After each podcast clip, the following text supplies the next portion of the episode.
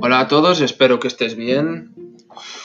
Hoy yo y mis amigos vamos a hablar de coches eléctricos y su desarrollo en estos dos años.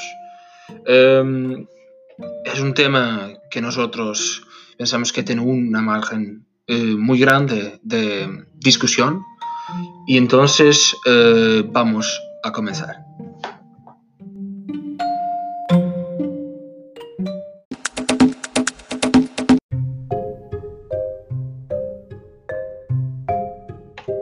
A ver, coches eléctricos.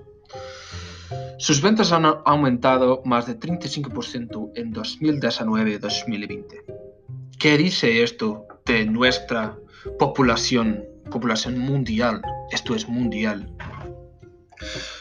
Dice que nosotros ya no tenemos miedo de un coche eléctrico, solo eso. Eso se traduce en otras cosas como, por ejemplo, eh, que los coches eléctricos ya no son tan dependientes como eran en pasados años. Es que un coche eléctrico antiguamente era muy caro, tenía un precio muy alto y eh, era muy dependiente con poca autonomía. Pero, ¿poluen? ¿Son poluentes? ¿No son poluentes? Nosotros pensamos que son muy poluentes, tan poluentes como un coche a gasolina. ¿Por qué? Toda la energía tiene que venir de algún lado, tiene que venir de la central eléctrica. La central eléctrica utiliza también eh,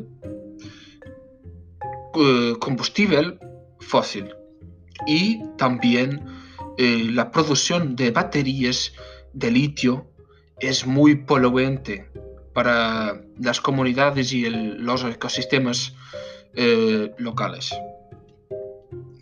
Los híbridos plug-in también tienen un motor a gasolina y una batería. Esa batería también, también tiene que ser fabricada en algún lado y también polui. Entonces, ¿cómo, ¿cómo nos quedamos? Si todos pasamos a conducir coches eléctricos, el nivel de polución de exploración de litio no va a aumentar. ¿Será que son así tan ecológicos los coches eléctricos?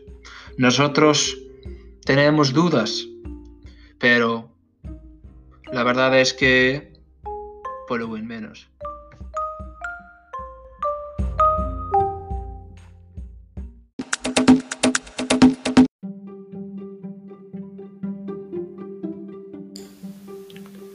Entonces, a ver, al contrario de que lo que muchos piensan, la electricidad no es energía limpia, por lo contrario.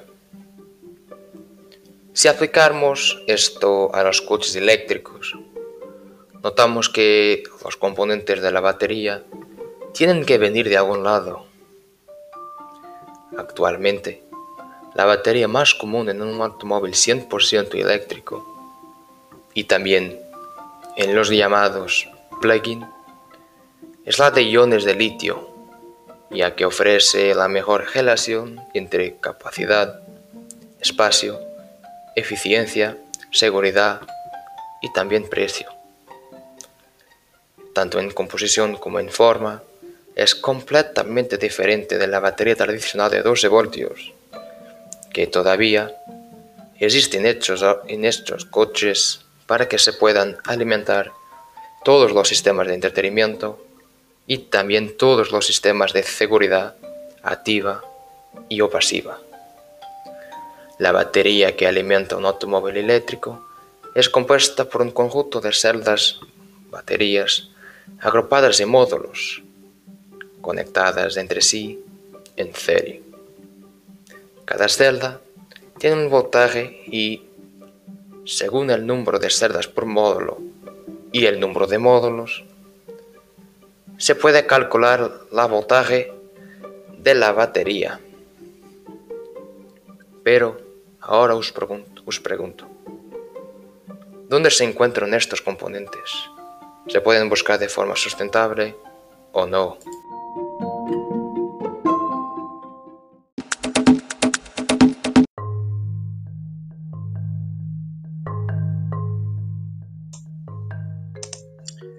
Bueno, Todos sabemos que la principal razón para crear este tipo de autos eléctricos fue para impactar positivamente el medio ambiente al reducir la contaminación causada por los autos de combustión.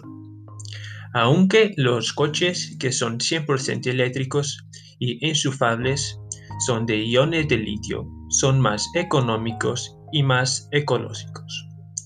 La fabricación de las baterías que utilizan en controvertida ya que hay quien piensa que las emisiones generadas por la producción de baterías son más contaminantes que las emisiones generadas por los automóviles de combustión. Investigué un poco y descubrí que incluso considerando las baterías, los autos eléctricos contaminan mucho menos. Las ventajas medioambientales y susceptibles de los coches eléctricos son irrefutables, pero siempre hay críticos que argumentan que no es así y que la fabricación y mantenimiento de baterías para estos modelos sería tan contaminante para el planeta como los coches de combustión. Además de esta línea de razonamiento no tiene en cuenta la fabricación de modelos de combustión, Solo el refinamiento del combustible fósil representa alrededor,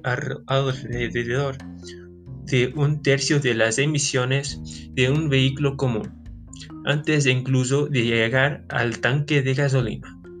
La quema de combustible también es problemática, ya que solo convierte en movimiento una pequeña parte de la energía almacenada en cada mililitro.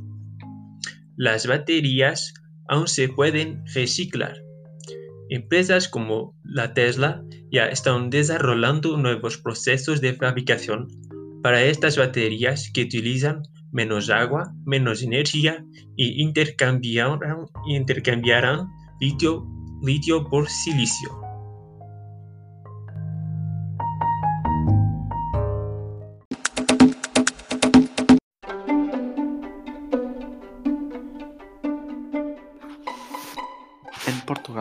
Tener hoy un coche eléctrico obliga en la mayoría de los casos a tener necesariamente un segundo coche con motor de combustión.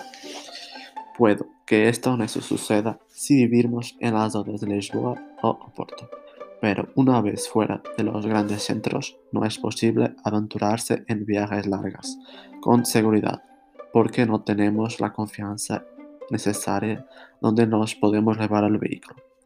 Incluso si buscamos a través de aplicaciones, existe el riesgo de llegar a una estación de carga y esa estar deshabilitada, dañada o ocupada. Eh, esta situación provoca un grande inconveniente y otro de los problemas es el tiempo necesario para una carga, porque para cargar un vehículo al máximo se necesitan hasta 3 horas en una estación de carga normal. Eh, las tomadas de 15 amperes son las más habituales en la red pública, pero este problema se solucionó con estas estaciones de carga rápida. Pero en Portugal solo hay unos 60 de estos puestos y se espera la creación de C para finales de año. Evidentemente, todos los coches eléctricos se pueden cargar en casa, pero allí llevan muchas horas.